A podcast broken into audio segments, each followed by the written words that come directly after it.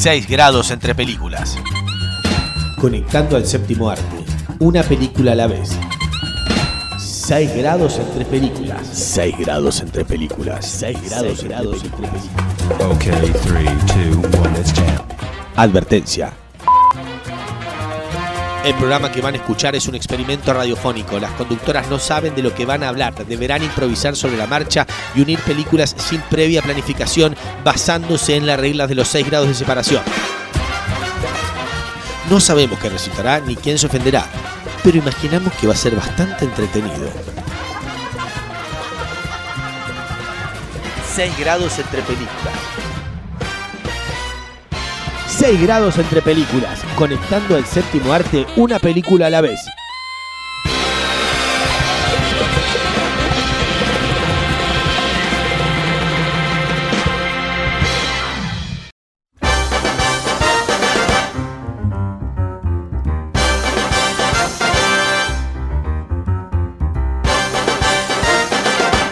Le diste play.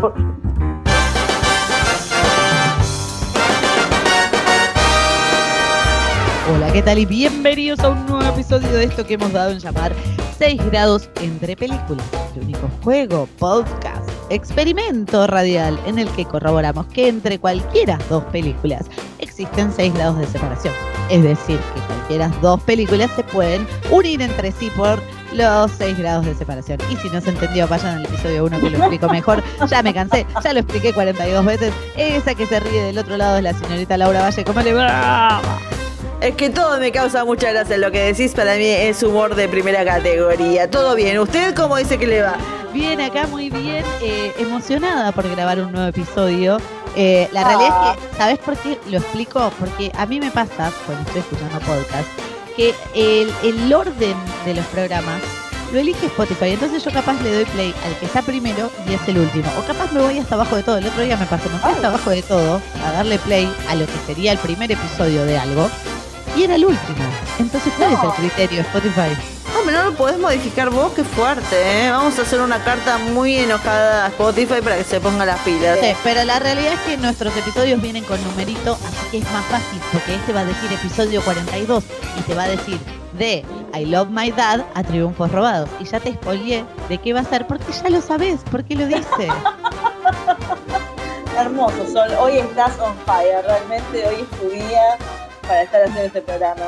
No, es que estoy escuchando muchos podcasts que le ponen, o sea, que siguen con la idea de radio, poniéndole misterio y diciendo, en el episodio de hoy el invitado va a ser, y lo dice en la descripción del episodio. O sea, ya sé quién es el invitado. No me metas misterio. Así que ustedes ya saben que este episodio 42 va a conectar, ahora lo digo lentamente, va a conectar las películas. I Love My Dad con Triunfos Robados. Y esta vez la primera no la vi. Así que voy a estar todo oídos con lo que tenga la señorita Laura Valle para contarme. Bueno, haga todo oídos y escuche mi historia que le voy a contar. No, no pero sí, la verdad que esta película eh, la quise ver en cuanto supe que existía y más que nada de que estaba basada en una historia real porque es tan loco que vos decís, no puede ser. Bueno, sí puede ser. Hoy en día con la tecnología puede pasar cualquier cosa. Porque I Love My Dad de este año, dirigida y escrita por James Morosoni, no, Morosini, perdón, perdona Morosini, un beso a él que la pasó bastante mal, porque hay que decir que esta película está basada en su vida, él escribió, dirigió y actuó en esta historia que la vivió él y yo no sé si tendría la cara como para decir esto me pasó porque es tan fuerte Sol, es muy fuerte. Eh, la película empieza con él eh, hablando un poco de su relación con su padre, en una situación en la que el padre agarra, y esto, como esta escena te describe un poco de qué va, cómo es el quilombo que tiene con el padre, de que él es muy chiquito, el padre le trae este labrador, muy lindo, negro, y le dice, ¿lo querés? Ay, sí, papá, lo quiero, muchas gracias, no sé qué, alegría y felicidad, se van a pasar con el perro, cuando van a pasear, ven un cartel de se busca y la foto de ese perro, y el padre agarra y como que lo arranca, como que eso te detalla un poco cómo es este tipo, interpretado por Patton Oswalt, que es Chuck, que quiere mucho a su hijo, pero no, no encuentra la forma de mostrarlo de una forma sana o por lo menos ética, sin robarse un perro ni nada de eso. Bueno, nos alarmamos un montón de años. Eh, el personaje de James Bonosini, Franklin en este caso, su nombre ficticio, está saliendo de una clínica porque tuvo intentos de suicidio, está medio deprimido. Pero también está bloqueando a su padre porque como que muchas promesas fallidas y demás y como que no quiere saber nada con el padre. A lo que Chuck ¿Qué decía hacer al, no poder contactarse con su hijo, Sol? ¿Vos qué harías si Amelia te bloquea de todas las redes? Esperemos, que nunca pase La eso. voy a buscar en persona. No, bueno, Chuck no puede hacer eso. ¿Qué hace Chuck? Agarra, y te repito, esto pasó en la vida real. Chuck agarra, va un día a un restaurante, conoce una mesera muy simpática, la busca en Facebook, le saca un par de, de las fotos que ella tiene en Facebook y se crea un perfil con un- el nombre de ella. Y No. se contacta con su hijo por Facebook. Para No. empezar a hablar, para empezar a hablar y y tener algún tipo de contacto con él. Ahora, ¿qué pasa? Anyone else have anything they want to say? Franklin? I uh, took some steps in setting healthy boundaries and blocked my dad online. He's never really been there for me when I needed him, and I'm done with that. Did you delete your profile? Kind of the main way I was uh, staying in touch with you. My ex blocked me one time, and I just started a different page under a different name. I'll check it all the time. She never even knew. This is incest. No, it's not. I'm doing this to help him. He Thinks he's in a relationship. This girl's the love of my life. Keep your expectations low. She could be like mean or or a scammer, or I mean, or your dad. Obviamente, una linda chica que le empieza a hablar, que le empieza a decir que le gustan las mismas cosas que a él, ¿qué le va a pasar a Franklin? Obviamente se va a enganchar y le va a empezar a gustar su papá, al punto de tipo, somos novios y, y él la ve como Beca. Entonces Beca que le dice, sí, somos novios, ay, te estoy besando. Y, y vos- lo, más, lo mejor que tiene la película es cómo maneja el tema de la charla por WhatsApp o por Facebook o lo que sea, porque vos decís, si toda la película Franklin y Becca están charlando eh, por mensaje, no, es muy eh, eh, cinéfilo, va, no es muy de, de cine mostrar un personaje mirando la pantalla del celular todo el tiempo. Entonces, ¿qué hacen? Vemos a Becca hablándole a Franklin en persona, como él se le imagina teniendo una conversación con ella. Ahora, en el momento en que Franklin le dice, te estoy besando, no vemos la imagen de Becca, vemos a Patton Oswalt, al- el gordo peticito, como teniendo que decir, sí, te estoy besando yo también, y el beso entre ellos y el padre no queriendo besar a su hijo. Al punto, bueno, es algo que el padre hace siempre, y en una parte se pone muy incómodo cuando prácticamente tienen sexo telefónico y él al mismo tiempo, para tener esta charla con su hijo, le dice a su novia, che, tengamos sexo telefónico y todos los mensajes de Franklin se lo pasa a ella a ver que ella le responde. Es muy, es muy fuerte. Lo más fuerte es que pasó y, y- y este pobre chico pudo sobrevivir esa trauma de que el padre le haya hecho eso y fuera a hacer una película y llevarse bien con el padre después de todo eso. Es muy fuerte. Por Dios, eh, cuando empezaste a contar pensé que ibas a ir para, para el lado del golpe bajo y no sé qué, y de golpe me encuentro con esto y no lo puedo creer. La verdad no Pues- lo puedo creer. Por eso el título de, de I Love My Dad es como que, sí, se enamoró del padre. No lo puedo creer. No puedo creer que haya pasado en realidad. Y si no hubiera pasado en realidad, le dirían, qué delirante que sos, es poco creíble tu historia, por favor, pensá otra cosa para hacer una película.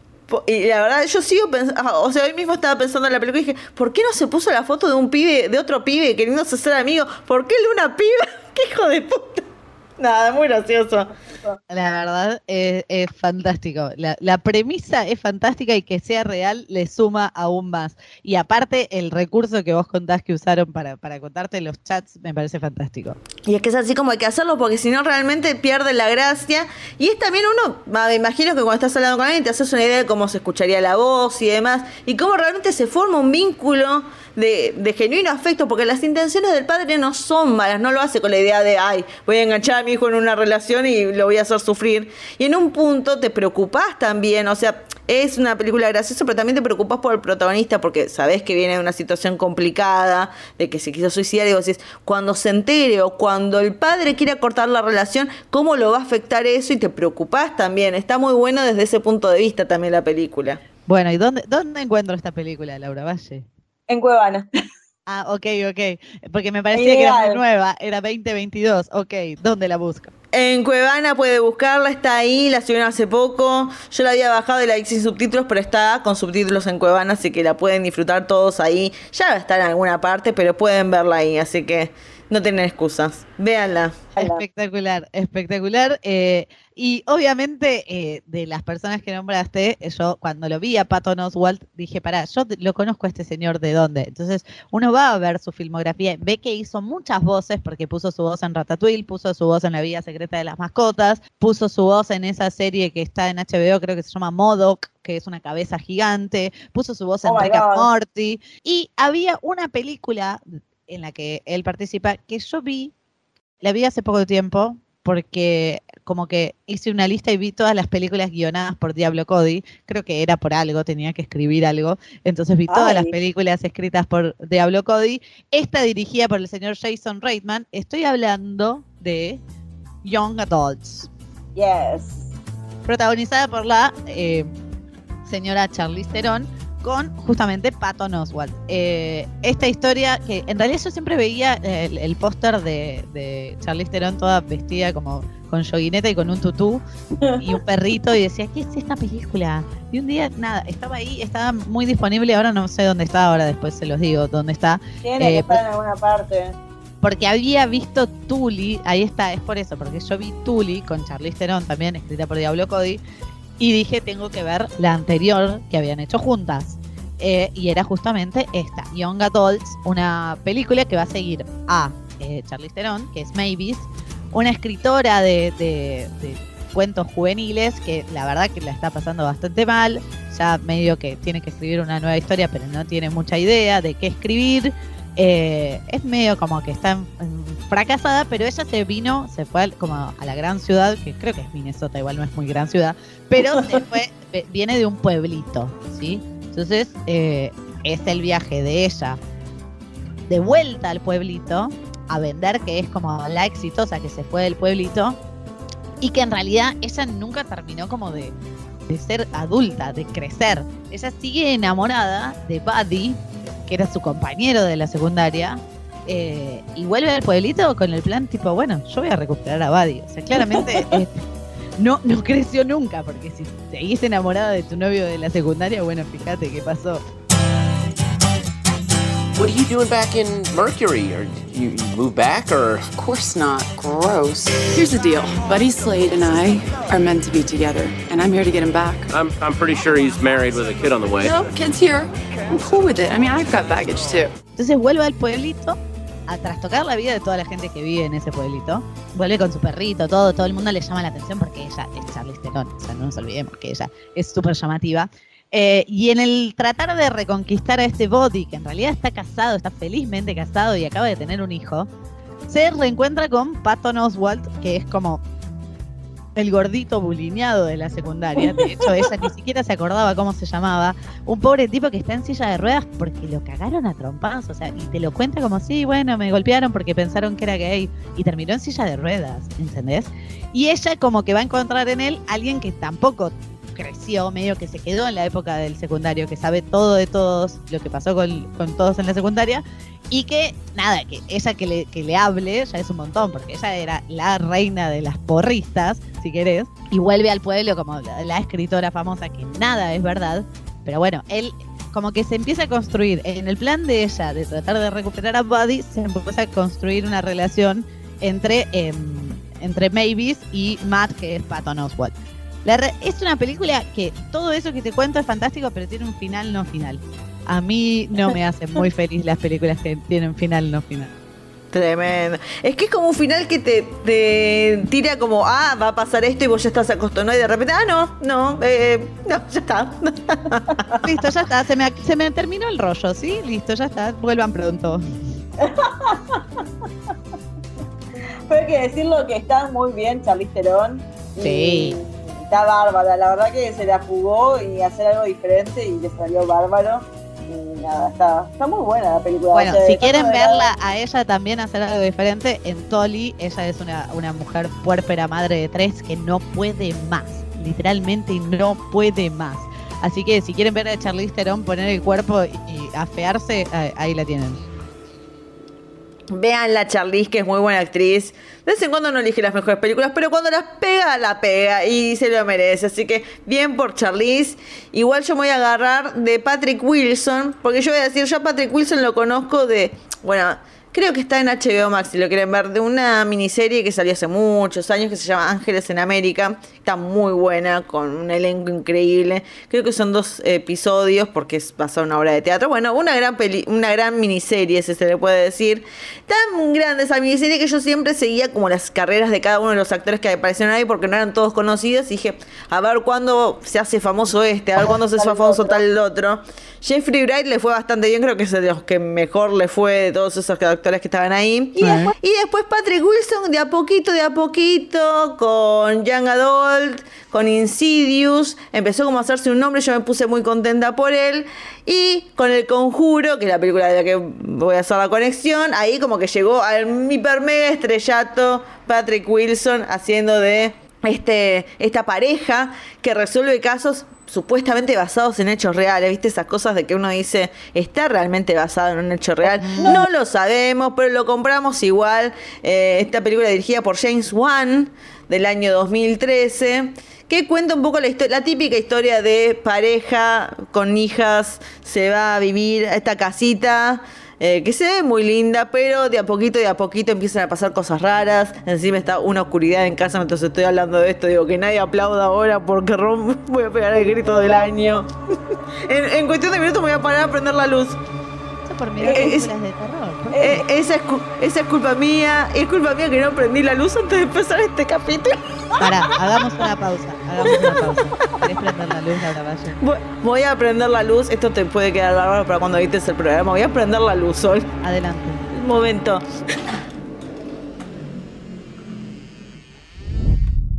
Clap. I'm gonna get you now. You breathing.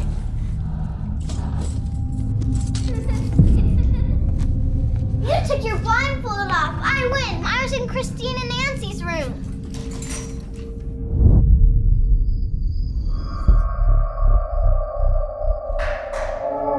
Who is that?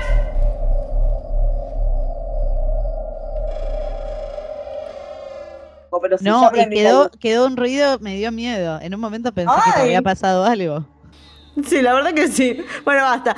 Bueno, ya volví de prender la luz, estoy todo bien.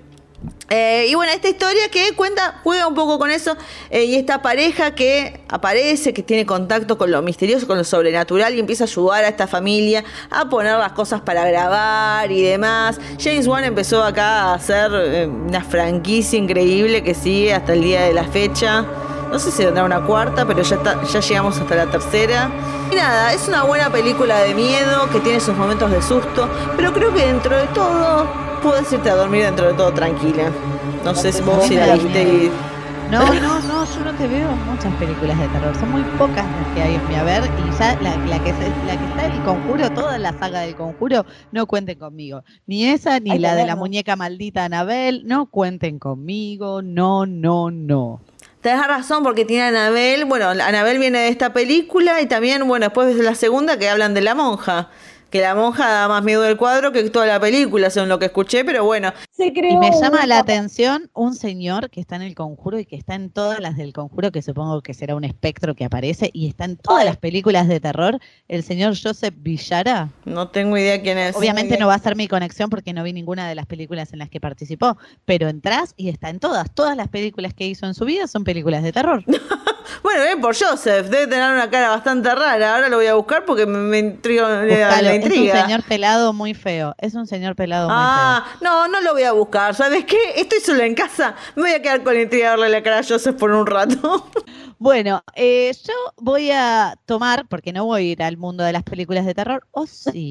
La realidad es que no sé, porque en realidad hay alguien que está en esta película, una de las protagonistas, que es Vera Farmiga. Vera Farmiga. Yes. conocida por ser eh, la madre de Norman Bates en la serie Motel Bates. Ah, muy bien. En honor a, a Motel Bates. Eh, Participa también de algo que no es una película que lo iba a usar de conexión, pero voy a salir de ahí, eh, pero sí se los recomiendo que los vean. Eh, una serie de cuatro capítulos que está en Netflix que se llama Así nos ven, sobre la historia de unos señores afroamericanos acusados de algo que no cometieron y cómo los metieron presos y todo. Son cuatro capítulos, se van a, eh, los reatrapa si no lo vieron, así nos ven. Pero yo la recordaba a ella, a Vera Farmiga, con el pelo largo, negro, en, o, o más oscuro, en una película que sí es de terror y que va a tener su secuela ahora. Película del año Ah, película del año 2009 titulada La huérfana. La huérfana. Eh, la realidad es que todo lo, lo horrible de esta película se lo lleva Isabel Furman, que es Esther. Eh, la puta madre Esther, te odio Esther. Eh, es terrible lo que pasa con esta película. Yo ya sabía lo que me tenía cuando la vi. Ya ves el póster con, con Esther en la tapa y te da miedito. Es una chica, una familia que no puede tener hijos. Que sí tenía. ¿Tenían otro? Ahora no me acuerdo. Eh, Tenía, otro tenían, que- tenían que otros, tenía- tenían, tenían dos hijos. Tenían dos hijos. y por alguna razón. Adoptar porque tenían ganas. Sí, no, habían perdido un hijo, eso es lo que pasó. Perdieron un hijo. Eh. Y deciden adoptar a esta chica que está en el orfanato. Es una chica muy rara. Yo no les voy a spoilear, porque igual ya pasó un montón de tiempo, ya todo el mundo sabe. No les voy a spoilear, pero es una chica muy rara y empiezan a complicarse las cosas en la casa y ella está obsesionada con quien sería su padre en este caso, que no es su padre porque es adoptada. Eh, después hay una historia de alguien desaparecido y bla, bla, bla. No quiero spoilearles de qué se trata la huérfana, porque si, si les digo como que pierde la gracia. Yo ya cuando te enterás eso, de hecho no sé cómo van a hacer una segunda parte. Como que es una precuela lo que van a hacer, no sé, medio raro. Bueno, está ella igual en la, en la segunda parte, está est- eh, Isabel Furman, pobrecita que la condenaron. Esta Va a película ser siempre orfa. va a ser siempre de Esther. Adopting an older child is not an easy decision. My name is Esther. Why aren't you down at the party? I've never really seen the point of it. I guess I'm different. There's nothing wrong with being different, you know. This is an extraordinary little girl. She's very mature for her age. You seem to have made quite a connection. That's the story of, that's the glory of love. Esther? Esther? Esta película, dirigida por Jean Colette Sierra, no lo conozco, protagonizada por Vera Farmiga, Peter Sarsgaard, que es el hermano de los Sarsgaard, supongo. ¿De quién? Ah, no, los otros son Skarsgård. No, pero me gusta porque voy a hacer conexión con ellos, con otra familia con la que él está vinculado. Ok. Peter Sarsgaard. Primero que yo tengo un juvenil con Peter Sarsgaard tremendo. Y me ¿Desde cuándo? Oh, de hace un montón, ¿eh? Hace un montón. ¿Cuándo fue que lo vi la primera vez que dije, este me gusta? Pero no importa. Pero está casado con Maggie Gyllenhaal, que me encanta esa pareja, soy tan feliz. Está casado con Maggie, es cuñado de Jake. Y en su momento fue dirigido por su suegra, Naomi Foner, en una película que no conoce nadie, pero yo ya la vi como 500 veces en Izar, la pasan todo el tiempo. Y siempre la veo porque me encanta. Y se llama Very Good Girls o Buenas Chicas con mi amiga Dakota Fanning y mi otra amiga Elizabeth Olsen, que hacen de dos amigas muy copadas, la pasan bien, son tranquilas, están en pleno verano y dicen, tenemos que perder la virginidad, tenemos que hacer un montón de cosas. Y en el medio se cruza este muchacho interpretado por Boy Holbrook, David, que es un pibe que vos decís está de rechupete, eh, y Elizabeth Olsen, el personaje de ella, Gary, se lo quiere levantar, pero él obviamente le gusta a su amiga, que es la Cota Fanning, que hace de Lily. Y nada, se empieza esta relación como secreta entre ellos dos, que está muy, entre- no sé si es entretenido, pero te gusta ver la relación ahí entre ellos. Y ella, Dakota Fanning, parece que Dakota en esta película tiene más levante que yo no sé quién, porque realmente está Peter Sarsgaard que hace de su jefe, ella hace como estas eh, guías a la gente de Nueva York, de, de cosas de, de los edificios y demás en un bote. Y bueno, no sé si están en Nueva York. Bueno, no me importa. Está ahí y él es el jefe y se la quiere levantar. Eh, nada, es muy entretenida. A mí me encanta. Una película para pasar el rato. Y después me enteré que era la madre de los Gyllenhaal que le hizo. Es que vamos todavía. Vamos, señora Gyllenhaal, que hizo esta película. Es muy entretenida con Richard Dreyfuss. También está. Demi Moore también Para, está. esta película Así- se llama Very Good Girls. Yes. Ok. I can't do it. You can. The question is, will you? So, when do you head out for school? Oh, that's right, yeah. We're going to college and we're still virgins. We gotta get over this hump. Vos sabés que llegamos al momento en el que yo tengo que conectar con eh, triunfos robados, ¿no? Ah, pero vas a poder tranquilamente, ¿eh? Yo creo que Clark Gregg. Eso es lo que te quería decir, porque pará, vamos a hacer un repaso. Vamos a hacer un repaso. Empezamos con I Love My Dad, una película eh, fantástica que no sé de dónde sacó Laura Valle, pero la trajo acá para compartirla con todos nosotros. Seguimos con Young Adults, seguimos con El Conjuro, que da miedo y provocó cosas extrañas en la casa de Laura Valle. Seguimos con La Huérfana, en la que no te spoileé nada, así que anda a verla y asustate vos solito. Ah, Seguimos con Very Good Girls. Y tengo un tema acá. Primero que vos dijiste que Very Good Girls la pasaban mucho en ISAT. ¿sí? sí. ¿Qué película pasaba mucho en ISAT? No voy a hacer este robo, pero la realidad es que yo conocí Triunfos Robados, alias Go Toros, gracias a ISAT. Porque era un canal que yo dejaba todo el tiempo y si pasaban en una película era como un sello de calidad. Si la dan en ISAT, debe estar buena. Obvio. Mentira, ¿no? Mentira. Así conocimos la película de, de, de la chocolatada. Ay, ¿cómo se llamaba? Las, las tortas que come chocolatada, ese es el nombre. Fucking Amal. Fucking Amal. Ahí está. Fucking Amen la conocimos gracias a ISAT. También tenemos que agradecerle mucho a ISAT. También les tenemos que agradecer Triunfos Robados, o Bring It On, o Go Toros. Pero no voy a hacer eso. Eh, vos nombraste a toda la familia Gyllenhaal en esto. eh, porque Yes. Peter Sargar sa- eh, está casado con Maggie Gyllenhaal. Y eh, Maggie Gyllenhaal es la hermana de Jake Gyllenhaal. ¿Vos sabés con Yes. quién tuvo un romance? Jake Gyllenhaal. Sí, con la señorita que es protagonista de, de Go Toros o Bring It On o Triunfo Robado llamada eh, Kirsten. Yes. Fue pareja de Jake Gyllenhaal. Entonces, Y no solo eso, se olvidé la... ¿qué? No solo eso, se olvidé, la le voy a decir algo. Gyllenhaal también actuó con Kirsten Dunst en La sonrisa de Mona Lisa. Es verdad, es verdad. Entonces las conexiones salen por todos lados. Todo Por conecta, todos. todo conecta Very Good Girls con triunfos robados.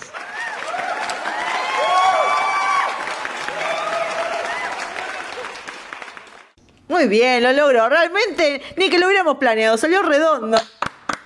Sí, les vamos a avisar a la gente que esto no está planeado. Nosotros solo decimos con cuál empezamos y con cuál terminamos. Nada está armado, eh, pero sí todo este episodio fue una excusa para que yo pueda hablar de Triunfos Robados, una película con la que crecí y que nadie sabía cómo se llamaba. La realidad es que yo, todas las personas que le pregunto, es tipo la película de las porristas, porque nadie sabía cómo se llamaba. Porque no teníamos guía en la tele y porque ISAT no te ponía el nombre de la película. Mira, y así todo se convirtió en un clásico eterno, un clásico de culto. Bueno, una película que tiene 22 años ya, una película del año 2000, muy 2000 es la película, o sea, uno la mira hoy y es muy 2000 la película. Yo debo decir que eh, la dejé en su momento, no por Kirsten Dunst, sino porque estaba Elisa Dushku, que hace de Missy, que yo la venía viendo en esa serie en la que ella se despierta y evita asesinatos. Ay, no me acuerdo cómo se llamaba la serie. Qué mal que no tengo el dato. Una serie de Fox. porque- Medium. Medium se llamaba, no. ¿Sí? ¿Con Patricia qué? No, no. Era ella la protagonista la que se levantaba. Ah, ella era la protagonista. Ah, no, entonces no, no tengo idea. Para que ya te digo. Bueno, ella está en Buffy la Casa Vampiros. Muy importante. Eh, Sí. Ah, ya sé cuál es la que decís vos. Ah, que no.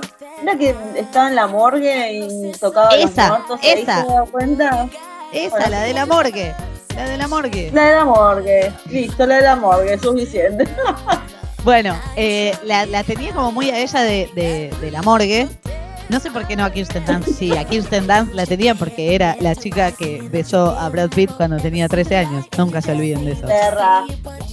Bueno, esta historia eh, tiene todos los aditamentos que uno espera en una película de adolescentes. No de las que van a perder la virginidad, no de las que van al baile de fin de año, sino bailes de porristas. A mí me parecen fantásticos los bailes de porristas y esta es una película de competencias de bailes de porristas.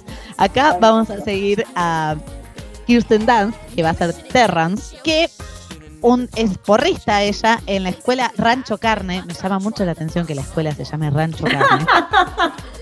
donde el equipo de, de fútbol, creo yo, son los toros y tienen su grupo de porristas que los alientan y que hacen un show antes del equipo. En realidad acá a nadie le importa el equipo, le importan los animadores, que van en busca de su sexto título en las nacionales. Porque sí, en Estados Unidos hay competencias de porristas y los revolean por el aire y hacen unas cosas maravillosas. Bueno, eh, ella está, formaba parte de ese equipo de porristas y eh, la que era la capitana del equipo Big Red se gradúa y tiene que dejar a alguien en su lugar. Entonces decide que, la, que su lugar lo va a ocupar Terrance. En el equipo de las porristas siempre están las chetitas insoportables, todas esas cosas que ya aprendimos en todas las otras películas de adolescentes. Y cuando Yes. viene Terrance, justo una de las porristas se lastima y se rompe No. una pierna.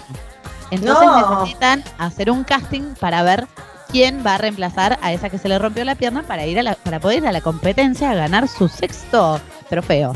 En el medio, ahí aparece Missy, que es como medio dark ella al lado de lo que son las porristas, pero es muy buena gimnasta. Entonces, Terrance la quiere poner a Missy, que es Elisa Dushku, pero el grupo de las chetitas no quiere porque quieren poner a la hermana de otra. Bueno, Terrance no les hace caso, dice yo soy la capitana, la pone a Missy. Cuando le presenta la rutina de baile que tienen que hacer, Missy le dice, para, para, para, para. Se la lleva, la sube un micro y la lleva al pueblo de, a la escuela de East Comptons, donde están los Clovers, que son es una escuela de gente de color, porque se ve que allá son bastante sectarios, entonces es una escuela donde van todos chicos de color. Y los Clovers, en realidad, son los creadores de esa rutina. Lo que pasa que Big Red iba y se les robaba la rutina y se las copiaba tal cual. Y como los Clovers no tenían plata para ir a la competencia en las nacionales, terminaban ganando los toros. Let's hear it for the five-time national cheerleading champions, the Mighty Toros!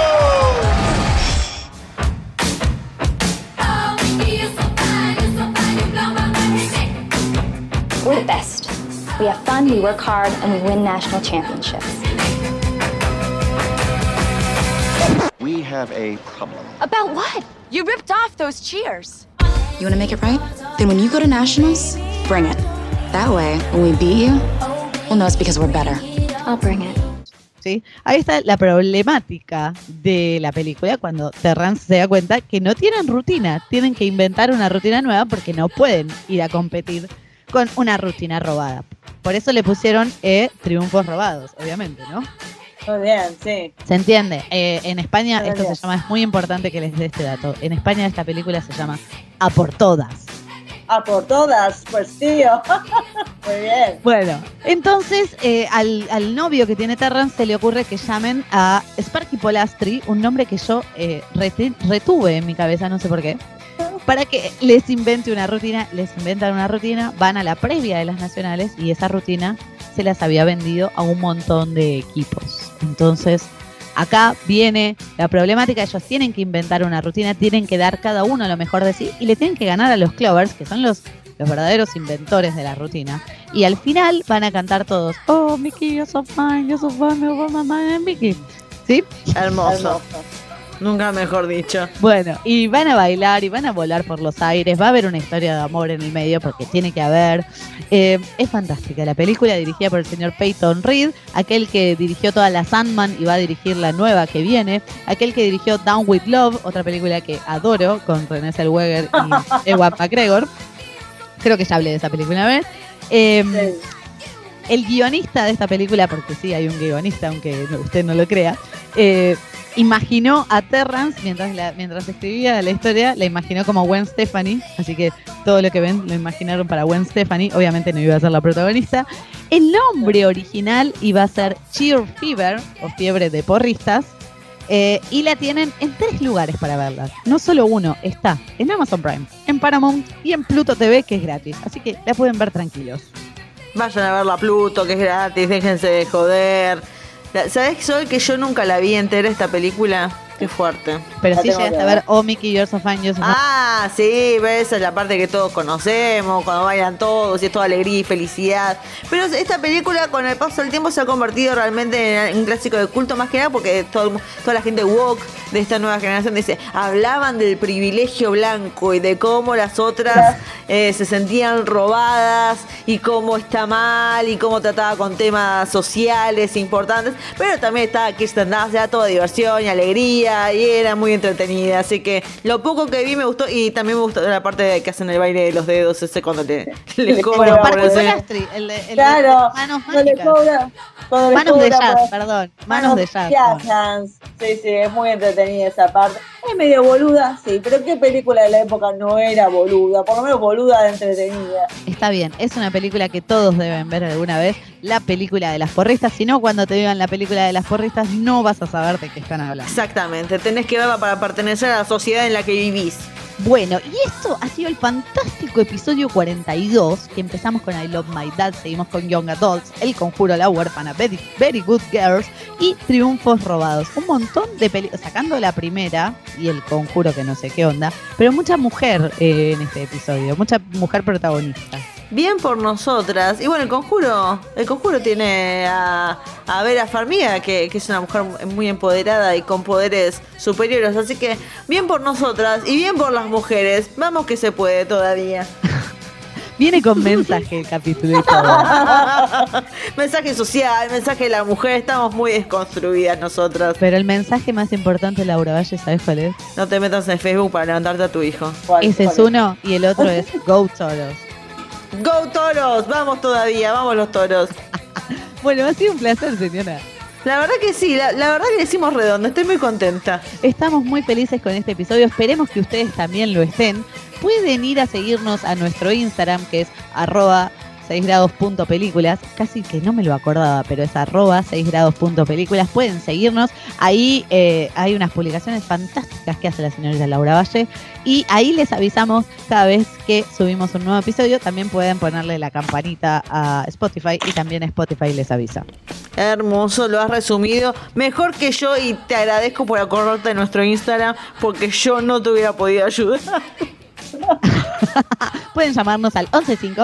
No mentira. Bueno, señora, ha sido un placer. Nos veremos y nos escucharemos en el próximo episodio. Esperemos muy pronto. Un gusto, como siempre. Sepan que entre las películas hay 6 grados de separación, pero entre nosotros hay solo uno. Adiós. Me falta el adiós de Laura Valle.